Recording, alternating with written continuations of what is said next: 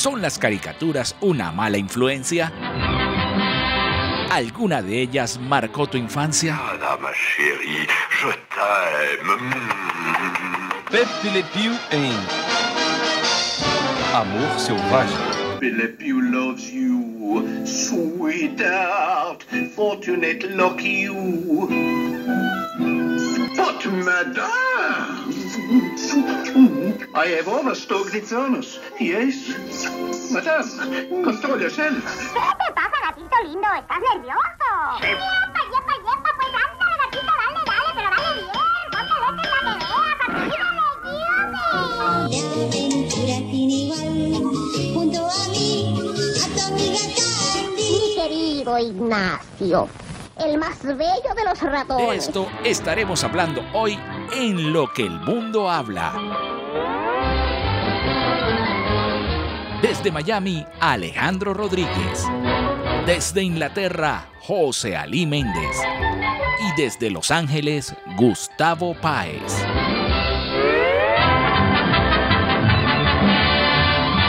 Bueno, yo no sé qué vamos a hacer con esta generación de cristal y sobre todo con muchos de nuestros colegas en diferentes medios de comunicación que por unirse a ciertas causas y movimientos todo lo ven con ojos eh, eh, diferentes, con ojos subjetivos de desde una comiquita, agarrarse por lo menos como este periodista del New York Times cuando dijo que eh, este personaje es un zorrillo enamorado de una linda gatita, un zorrillo francés, eh, que por supuesto la gatita lo rechaza no por, su galantería, no por eh, cortejarla, sino lo rechaza porque es un zorrillo y los zorrillos huelen muy mal.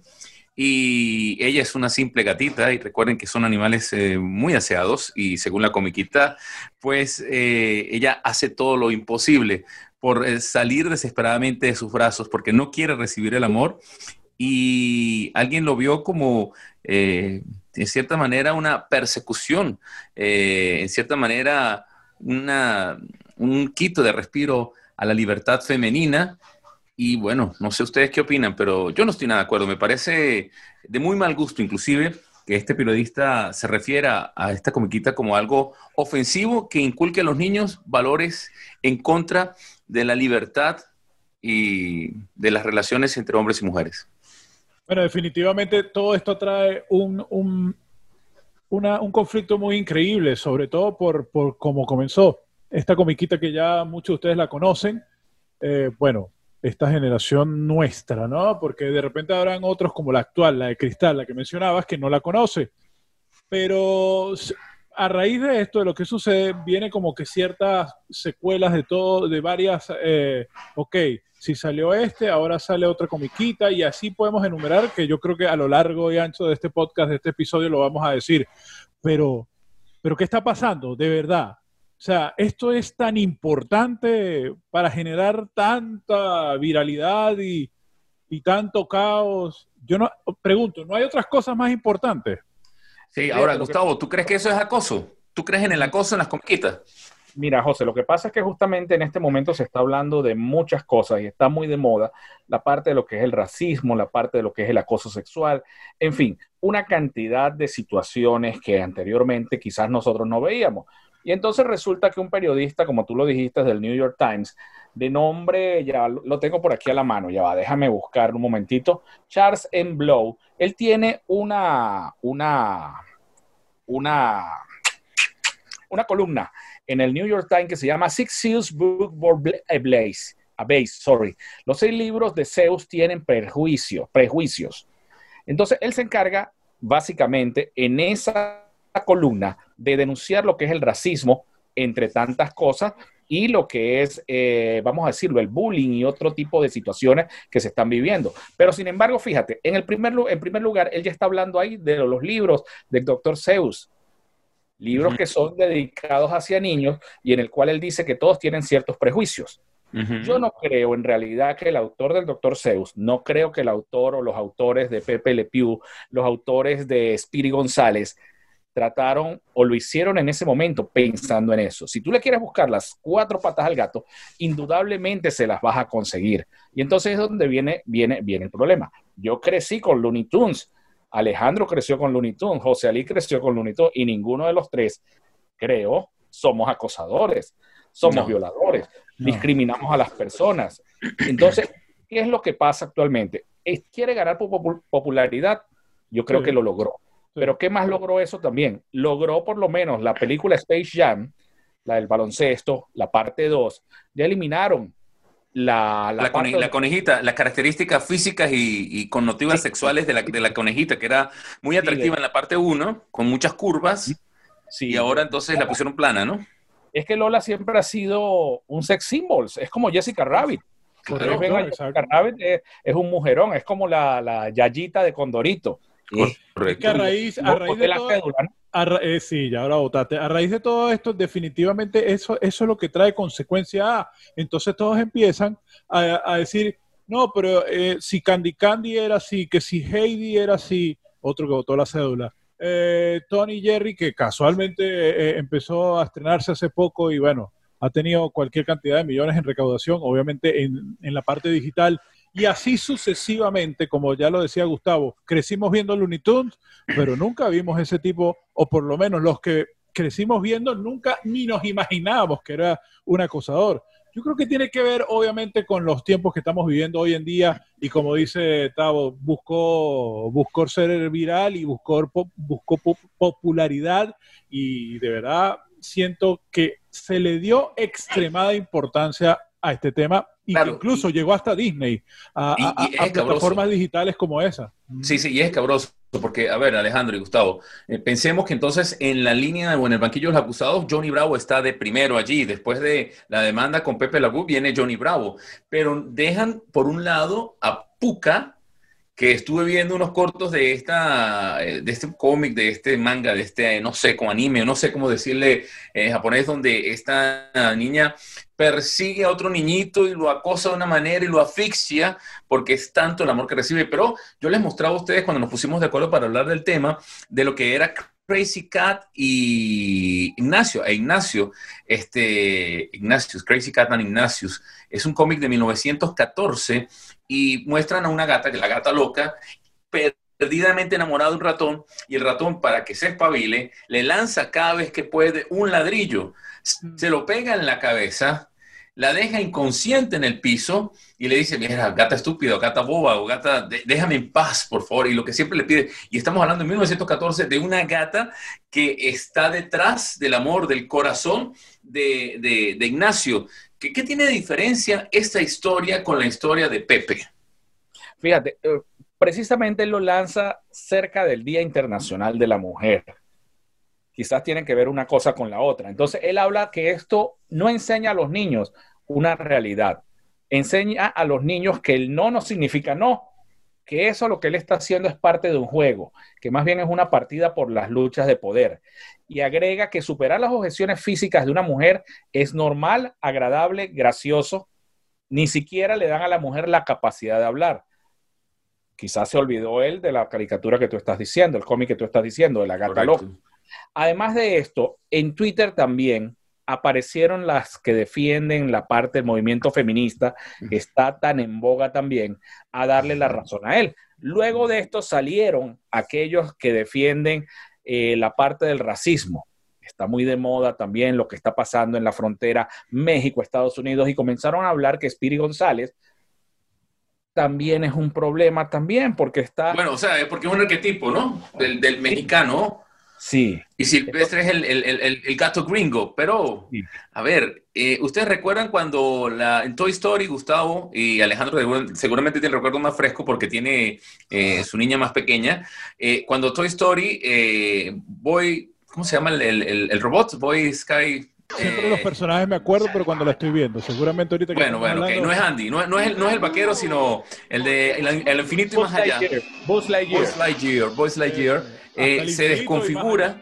Sí. Sí, sí, cuando se desconfigura y recuerden que se convierte como en un eh, español muy particular donde baila flamenco, donde se pone una rosa en su boca, donde eh, hace poco de zarzuela y, y- y, hombre, que parece más bien el gato con botas Antonio Banderas. En ese momento en que se desconfigura, Entonces, ¿qué van a decir los españoles? Que se sienten amedrentados porque muestran la cultura, porque eso que le pasó hoy eh, al, al, eh, personaje de, de e- este Toy Story. Es lo mismo que podemos decir con Spirit González. Sencillamente, un ratón mexicano con las características de un pueblo fronterizo y la manera como se percibía la frontera entre Los Ángeles y, no sé, esa parte de, de Tijuana, que es donde puede ser que sea Spirit González. Y fíjense ustedes que a raíz de todo este, toda esta historia, eh, esto va más allá, ha llegado incluso hasta el mundo de la música y vienen obviamente las comparaciones. Y esto y creo que una vez lo hablábamos en, en algún episodio de nuestro podcast cuando iniciamos eh, los tres esta, esta nueva etapa de lo que el mundo habla. ¿Ustedes recuerdan cuando hablábamos de las canciones y de los personajes musicales de hoy en día? Vamos a mencionar uno, el más famoso, el Conejo Malo, el Bad Bunny, que ha sido eh, escogido como el compositor eh, del año, o sea, es prácticamente una eminencia. ¿Y qué dicen las letras? No incita a, a la prostitución, no incita, no habla mal de la mujer, no habla mal y así sucesivamente. ¿Y dónde está el periodista este que, Es que hizo la columna? Yo creo que no ha escuchado, entonces él no ha escuchado la música de Bad Bunny. Pero no ha escuchado la música de Bad Bunny, no ha visto nunca Crazy Cat y ya, ya este Ignacio. Entonces, o sea, solamente una sola cosa y de ahí se agarró. Sí, vuelvo a decir, ¿qué es lo que quería? ¿A quién quería perjudicar? Porque fíjate, han habido muchas críticas de ciertas películas de Disney. Eh, no recuerdo justamente donde aparece un romance eh, homosexual en una de las películas más recientes de. Disney. En Frozen, no sé si en Frozen una de... Bueno, habla- En la bueno, Bella y la Bestia. En la Bella y la Bestia. ¿recuerdas? La Bella y la Bestia, que es el más evidente de todo. sí. Sí. ¿Qué pasó? ¿Qué pasó ahí? Lo criticaron, pero quedó ahí, no pasó nada. Pero esto es una censura tan grande que va directamente a los niños. ¿O es que las películas de Disney ahora no están eh, indicadas hacia los niños? Son tantas cosas que suceden. Fíjate, esto ha salpicado hasta el chavo del 8. Parece mentira. La parece bruja del mentira. 71, sí. Exactamente, exactamente. La pobre bruja del 71. Bueno, ella es una acosadora. Ajá. Sí, sí, sí, vamos a ver. Ella, ella acosa a Don Ramón. Ella acosa a Don Ramón hasta el infinito y más allá. O sea, es impresionante la manera como ella quiere de mi chuchurro, como le decía, y con ese cariño con que la trataba y él no quería nada con esa señora. Sí, pero entonces ahí vuelvo al caso de lo que estaba diciendo Alejandro. No se sopesa, no se pone en una balanza una cosa con la otra. Una comiquita, ¿qué daño puede hacer una comiquita cuando nuestros niños pueden escuchar las barbaridades que se dice en el reggaetón? ¿Ah? Mm. Yo Claro, y ahora, quiero, y bueno, ahora que los niños tienen que un acceso a la música, sí, los niños que tienen ese acceso tan fácil a la música por las plataformas, por la computadora, por el YouTube. O sea, porque los niños no, no es de repente como nosotros, que nosotros tenemos que comprar un CD, escuchar la radio y ya. No, ahora los niños en su teléfono celular ya pueden tener toda la música y escuchar y ver tantas cosas impresionantes. Entonces, yo no sé, o sea, ¿hacia Bueno, dónde y si- y vamos? si vemos- No lo sé. ¿Qué valores puede generar Bob, Esp- Bob Esponja? ¿Qué valores puede generar Ren y? Creo que era este dúo que era, eh, de verdad, era políticamente incorrecto. E inclusive, aunque no era comiquita para niños, eh, Bob y Bob Hept, eh, los de MTV, que hasta una Ah. canción con Cher sacaron. Eh, a ver, y es que yo creo que, bueno, y si no, entonces si nos vamos a, a- a más lejos, South Park es políticamente incorrecto. Y es, o sea, lo que pasa es que yo siento que eh, hay, hay veces que se busca primero, por supuesto, lo que decíamos, notoriedad, pero también se habla con un solo crisol, que es mi verdad, sin comparar las verdades de los demás y sin mucho menos utilizar o no sé argumentos que no sea solamente el que tú hayas investigado. Yo defiendo eh, ese gato, ese gato, ese zorrillo enamorado que está detrás de una gata preciosa y que la gata no le presta atención porque huele mal, porque no es de su misma especie. Es De como hecho, el lo cuento. hace, lo hace muy romántico y todo. O sea, Exactamente, no es, ningún no es abusivo. Ajá, correcto. no es acoso, no es acoso como tal. Eh, es que es como el cuento del puercoespina y la puercoespina. ¿Cómo hacen el amor el puercoespina y la puercoespina? Pues con mucho cuidado, ¿no? Entonces, pero como no son de la misma especie, eh, pasa pues con este zorrillo y con esta gata que, que, bueno, no son compatibles por una cuestión química. Sí. Esto es, realmente química. Y, y nada, pero, pero agarrarse de que él es políticamente incorrecto. Entonces, bueno, no hablemos de los Simpsons, no hablemos de tantas otras cómics no, que, no te metas. ¿Ah? Con los Simpsons no te metas. No, no, no. Esa es una larga historia porque prácticamente allí se burlan de la familia norteamericana. Entonces, ¿por qué tienen que, la típica familia norteamericana, por llamarlo de alguna manera, ajá, ¿y por qué eso, eso no es racismo? Eso no es, ¿qué es eso? ¿Cómo, cómo tomar eso? Ojo, a mí también me encantan los Simpsons, pero eh, yo no, o sea, yo creo que aquí hay un tema más, más allá de, de- de agarrar fama, eh, buscarlo por ahorita con la sociedad que está tan sensible con este tema del racismo. Yo creo que Por lo menos, Alejandro, ¿te recuerdas tú la serie de televisión, creo que lo presentó HBO en su plataforma, que fue eh, muy aclamada eh, por lo que ocurrió en la Unión Soviética, en, la, en ese tiempo, en la, en la URSS, ¿recuerdan? Chernobyl. Sí. Y hubo gente que tuvo eh, el atrevimiento, porque la ignorancia es atrevida y la estupidez es infinita, a decir que esa serie era racista porque no presentaban gente de color. Pero, o sea, ¿saben dónde ocurrió eso? Ajá, En un y- lugar Y, y no. Ajá, no te. En un que lugar. ocurrió, no, que ocurrió en un lugar, que ocurrió en un lugar donde vive, o sea, el, el- el 99% de la población es, es blanca, entre otras cosas porque es muy frío y a las personas de color, pues es- les encanta el sol, les encanta el calor. Ellos eh, genéticamente están ubicados en otra región del mundo porque así estábamos distribuidos. Y, y hubo gente decir, no, es que la serie Chernobyl es muy buena y todo, pero es racista porque no hay ninguna persona de color allí. Ajá, y, y- y si, y si pensamos un poquito más allá y si pensamos más bien que esto fue como para darle impulso a la próxima Space Jam, todo es posible. Sí, todo. Que porque fíjate, los cines aquí están todavía cerrados, están comenzando apenas con el proceso de la reapertura. Entonces, necesitan crear cierta polémica, más ahora que debido a la pandemia, eh, desde el año pasado se están estrenando películas en- en- a nivel de streaming.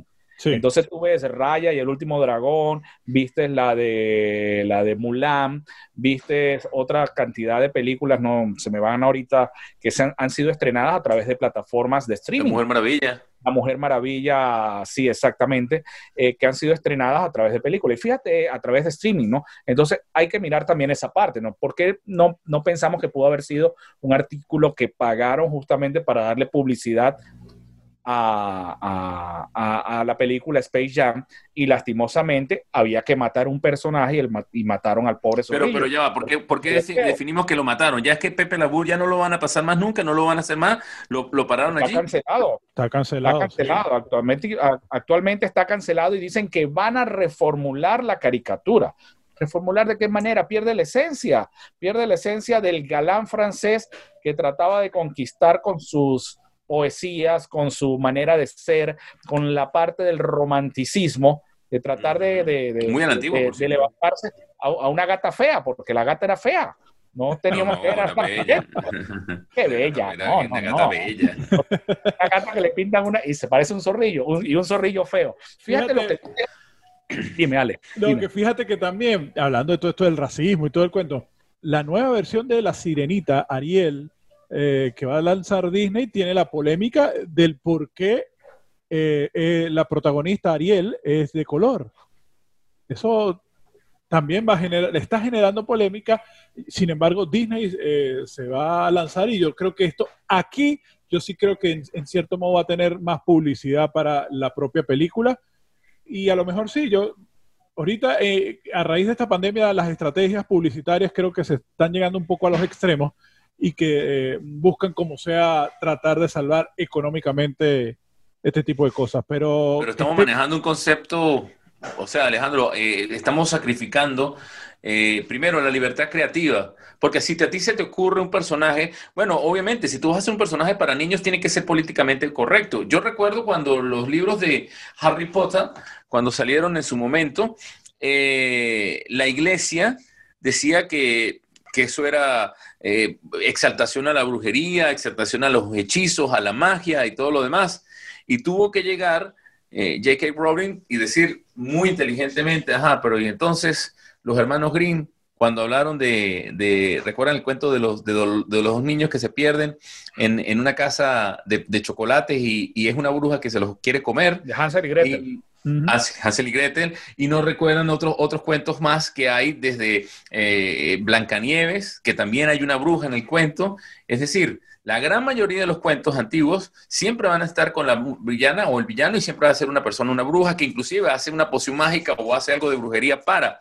Y viene y dice, yo hago Harry Potter es precisamente porque mm, veo, siento, mm, tengo la gran influencia de esos cuentos que escuché cuando niña.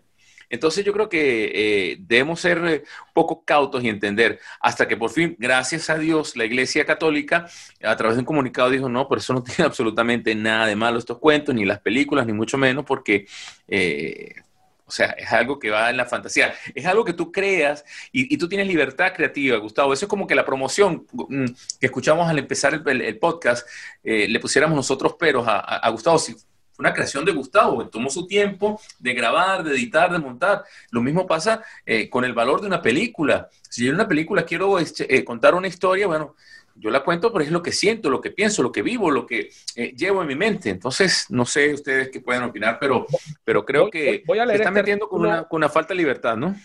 Creativa. Sí, voy a leer este artículo que es de la hija, eh, es una entrevista a la hija de Chuck Jones. Eh, Chuck Jones es uno de los creadores del personaje de Pepe Lebu, ¿no? Al cliente lo que le pidan, dice el refrán, pero ella piensa que estamos yendo demasiado lejos con la generación de cinéfilos y seriéfilos. Se refiere a los amantes de la serie, ¿no? Tras aquel artículo del New York Times y la propuesta de cancelación temprana de una escena del zorrillo Pepe Le Pew en Space Jam, A New Legacy, la hija del creador de este personaje habla sobre el repentino repudio visto en redes sociales y la peculiar decisión de Warner Bros. de cancelar todo el proyecto relacionado con Le Pew. Linda Jones, hija del legendario eh, caricaturista Chuck Jones, dijo que en- que está en fuerte desacuerdo con la controversia relacionada con Pepe Le Pew, personaje que fue creado en el año de 1945 por su padre junto con Michael Matisse. Pepe jamás violó a otro personaje en el show, declaró Jones a Time Musical Express. La gracia era más cuando, a com- a- en cuanto apestaba como pretendiente, pese a ser alguien deseable. Y al final era pura comedia. Dice que se inspiró en un colega de Chuck Jones de nombre Ted Pierce, que en su momento era autoproclamado mujeriego, aunque siempre fracasaba en el amor. No se, no se basaba en un violador o acosador, obviamente. Eso dice la hija de uno de los creadores del personaje con respecto a las declaraciones que hicieron en el New York Times que llevó a la cancelación de Pepe Le Pew. Bueno, y fíjate que el personaje en 1945 eran, era otra época, era otro momento. Si nosotros vemos eh, cómo están hechos los, cómo fue los picapiedra, y los picapiedra este, estaban eh, basados en una, en una historia, en una familia que es muy diferente a la familia que podemos ver con los Simpsons y muy diferente a la familia de los supersónicos.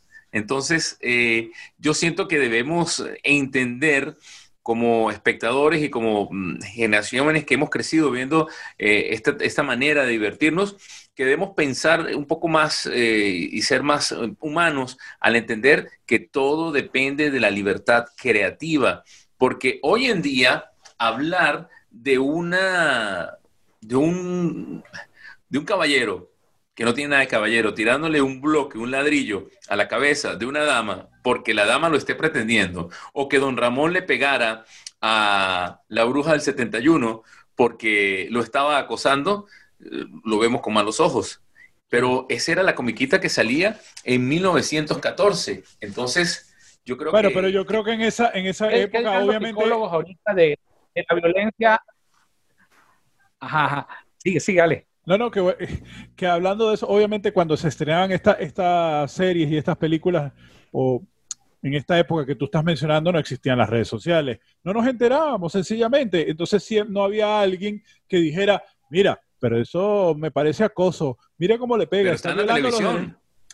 Pero Alejandro, obvia- ves en ese tiempo, ok, pero en ese tiempo no había cómo expresarse. Ahorita tú dices algo y ya eh, a los tres minutos todo el mundo se puede enterar. Sí, es lo que digo yo. ¿Qué pensarán los que defienden la violencia contra los niños de la actitud de don Ramón contra el Chavo y contra Kiko? Kiko. Ajá. ¿Qué pensarán los que defienden, la, o sea, los que están en contra de la violencia infantil. Un programa que creo que es el programa más visto en todo el mundo, El Chavo Sí. del Ocho. Y entonces, si nosotros nos vamos a buscarle lo malo, dejamos a un lado Bueno, la parte del entretenimiento. Ajá. Gustavo, Nosotros somos tres profesores o ex profesores. Podremos imaginar nosotros en un salón de clase fumando un tabaco, un habano, como lo hacía el profesor Girafales. Bueno, no en esta época. Quizás en otra época lo hacían, no, en esta época no. En esta Entonces, época no, y era un profesor increíble porque los mensajes, lo hacían. Claro, lo, lo más bonito era que justamente las clases que daba el profesor Girafales, que los muchachitos eran inquietos, no sé, pero a veces los mensajes más bonitos que uno veía del chavo eran justamente en esa aula de clase, cuando eh, comentaba, cuando se de- pues, empezaba a filosofar el profesor Girafales. Y además, pues no era políticamente correcto, porque eh, fumaba en clase, gritaba a los niños y se entendía muy bien con una mamá de los niños, de uno de los niños de- del salón de clase. Entonces, políticamente correcto no era. Pero es que esos eran los personajes y era la libertad creativa de, de, Chespirito, quien era el, creador de ese personaje. Entonces, yo creo que eh, es lo que debemos entender. Mm, hoy en día, eh, si nosotros nada más por el, si- el simple hecho de, leer la mitología griega, entonces nos vamos a... eh, las feministas se, se dan a escandalizar porque Zeus no podía ver a una bella terrícola, a una bella humana caminando o nadando o bañándose en un río porque no solamente la, la acosaba, es que tenía relaciones con ella y tenía un hijo con ella. ¿Cuántos hijos naturales o semidioses de la mitología griega eh, se desarrollaron con la- las veces que Zeus, eh, bueno, tuvo encuentros sexuales con diferentes humanas hermosas que habitaban en la tierra? Bueno, pero eso obviamente lo, lo- vemos de repente nosotros que, como tú mismo dices, o sea, tenemos una capacidad de análisis un poquito más profunda que muchos otros, porque a lo mejor los otros dicen, los que siempre veían ese tipo de, de- de- películas, pues, eh, ¿qué, qué es lo que sucede? Definitivamente piensan que, que, que- que es algo del guion, que es algo de fantasía, que es algo que a la larga es así, pero eh, muy pocos verán e- ese lado que, que tú y yo de repente estamos pensando, ¿no? Sí, pero estamos hablando de, de mitología griega, estamos hablando de una Correcto, pero no literatura ver. universal, ¿no? Sí, por, correcto, pero no todo el mundo lo puede ver así, es lo que te quiero Sí. decir. Correctamente. Entonces, es bueno, así. es, es complicado porque definitivamente esto, eh, lo que cu- ocurre hoy en día con, con este tipo, fíjate, yo ayer casualmente estaba viendo la plataforma de Disney y ya en algunas películas, ella creo que quería ver la de la de mm, Aladdin. Y ya en, en la, la clásica, en la parte inicial, te ponen un disclaimer que te dura 10 segundos, en el cual te dice esta película puede tener eh, algún tipo de escenas eh, dedicada al racismo, porque obviamente Yasmín, la princesa, es de color y ya sabemos toda la historia de Aladdin. No, y yo creo que por el hecho de que él era pobre y ella rica y todo eso, entonces, pero es una historia que, que se ve en todos casos, no sé, es que es difícil de, de- de poder poner, de tener contento a todo el mundo, ¿ah? Sí, entonces, por eso te digo, José hijo y Gustavo, ¿para dónde vamos entonces? Porque ya va, yo insisto, con la música, el mundo de la música, que es lo que genera tantos millones también. O sea, los personajes en el mundo del reggaetón, eh, o sea, es- eso está peor que un simple, que una simple comiquita. Eh, no sé, no sé, de verdad ya hasta me molesta un poco el tema. Sí, pero es que tiene lógica que te moleste porque es súper injusto. Es súper injusto y, y no sé a dónde vamos a llegar. No sé a dónde vamos a llegar con esta generación que todo lo ofende. Bueno, imagínate un comediante. ¿De dónde va a sacar material un, un- un comediante para, para hacer su show cuando un comediante, como sabemos, se mete absolutamente con todo? Y hay comediantes que se han metido con gente en silla de ruedas, con los ciegos, con los tartamudos, con, eh, bueno, ahora con el COVID, este, y son temas sensibles.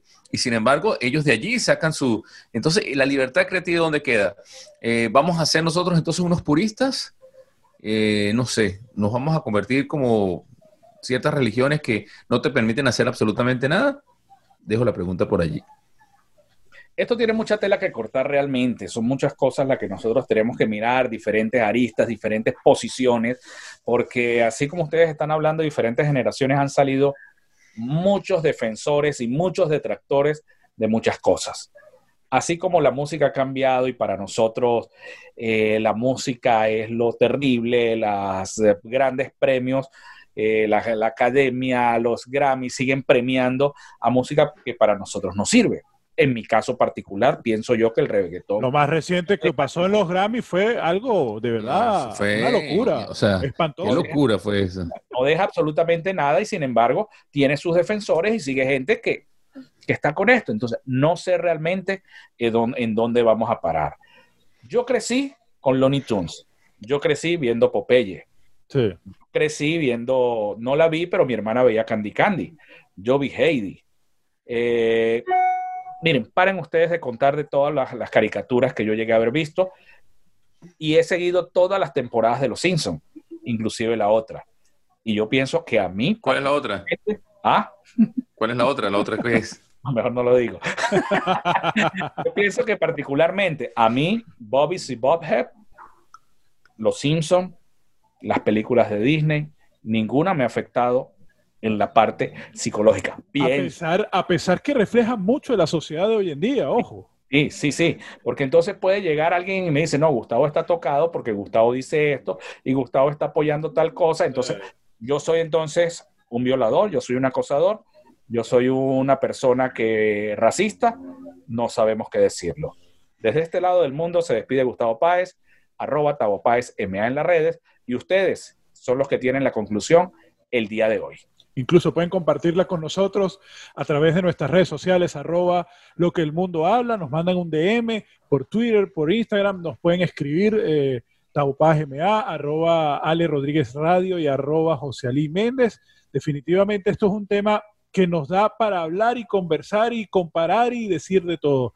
Así que los invito, amigos eh, que nos escuchan por todas las plataformas, Spotify, eh, también en Apple Podcast, Google Podcast, actualidadradio.com, la mega estación de San Cristóbal, Euro Latin Radio en España, en cualquier lugar donde nos escuchen, compartan con nosotros. ¿Qué opinan ustedes? José.